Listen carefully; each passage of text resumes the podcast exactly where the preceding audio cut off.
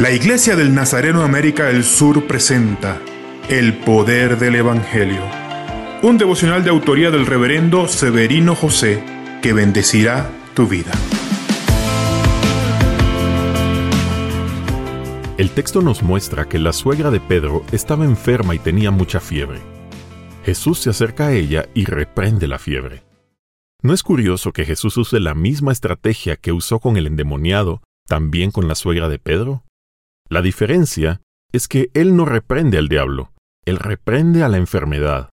Utiliza la misma postura de reprender o liberar, tanto para el que estaba poseído como para el que estaba enfermo.